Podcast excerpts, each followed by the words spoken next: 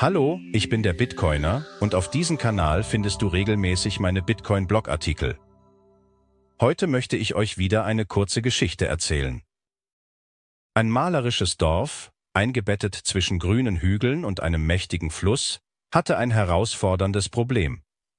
Es verfügte über ein leistungsstarkes Wasserkraftwerk, das so viel Strom produzierte, dass es manchmal schwierig war, alles zu nutzen. Die Herausforderung bestand darin, das Stromnetz stabil zu halten. Ein Stromnetzwerk muss immer im Gleichgewicht sein, denn die Menschen im Dorf nutzen mal mehr und mal weniger Strom. Wenn sie zu viel produzieren und nicht genug verbrauchen, könnte das gesamte Netz abstürzen und zu einem gefürchteten Blackout führen.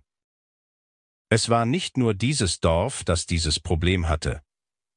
Weltweit gibt es genug Strom, aber das Problem liegt oft in der Verteilung und Nutzung.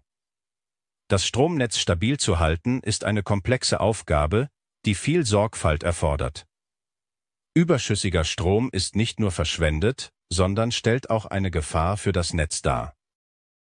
Dann kam Lukas, ein junger und erfinderischer Ingenieur, ins Dorf.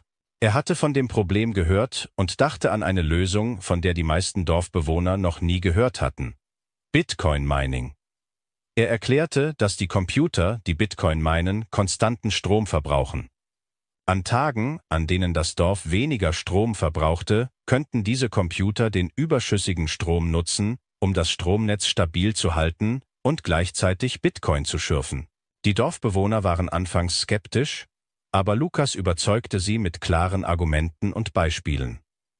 Er zeigte ihnen, wie das Bitcoin-Mining nicht nur den überschüssigen Strom nutzen, sondern auch das Stromnetzwerk vor einem Blackout schützen könnte. Und als Bonus würde das Dorf von den Bitcoins profitieren, die sie schürfen würden. Zusätzlich zur Mining-Halle schlug Lukas vor, ein Gewächshaus zu bauen, um die Wärme der Computer zu nutzen.